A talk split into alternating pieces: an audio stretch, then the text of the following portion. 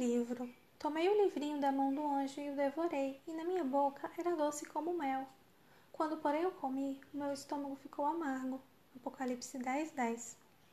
As cabras gostam de comer papel e roupa, mas eu não creio que você apreciaria comer um livro na hora da refeição matinal. Em nosso verso de hoje, porém, vemos que João recebeu a ordem de comer um livrinho.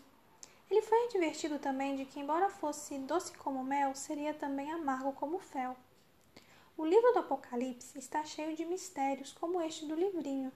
Ao lermos Apocalipse e outros livros da Bíblia, porém, compreenderemos melhor alguns desses mistérios. Nos livros de Jeremias e Ezequiel descobrimos o que representa o comer. Quando Jeremias disse que havia comido a palavra de Deus, não quis dizer que realmente a usara como refeição. Na Bíblia, quando o profeta fala sobre comer um livro, ele quer dizer absorver e compreender a mensagem desse livro. João nos está relatando o que aprendeu quando em visão. As afirmações feitas em Apocalipse 10 descrevem a amarga experiência por que passaram as pessoas que aguardavam a vinda de Jesus em 1844. Eles estudaram o tempo profético dos 2300 dias de Daniel 8:14 e chegaram à conclusão de que o acontecimento ocorreria em 1844, isto é, de que nesse ano Jesus voltaria. Estavam certos quanto ao tempo, mas errados quanto ao acontecimento. Foi uma experiência amarga para dezenas de milhares de adventistas em muitos grupos. O fato ocorreu antes que a Igreja Adventista viesse a existir de modo que se formaram grupos de adventistas nas igrejas então existentes.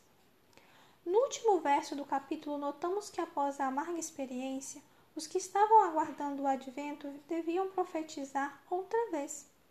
Ao reexaminarem a profecia dos 2300 dias anos, eles compreenderam que Jesus iniciou sua obra de juízo em 1844, e conforme a instrução, muitos saíram a proclamar a mensagem da hora do juízo a toda a nação.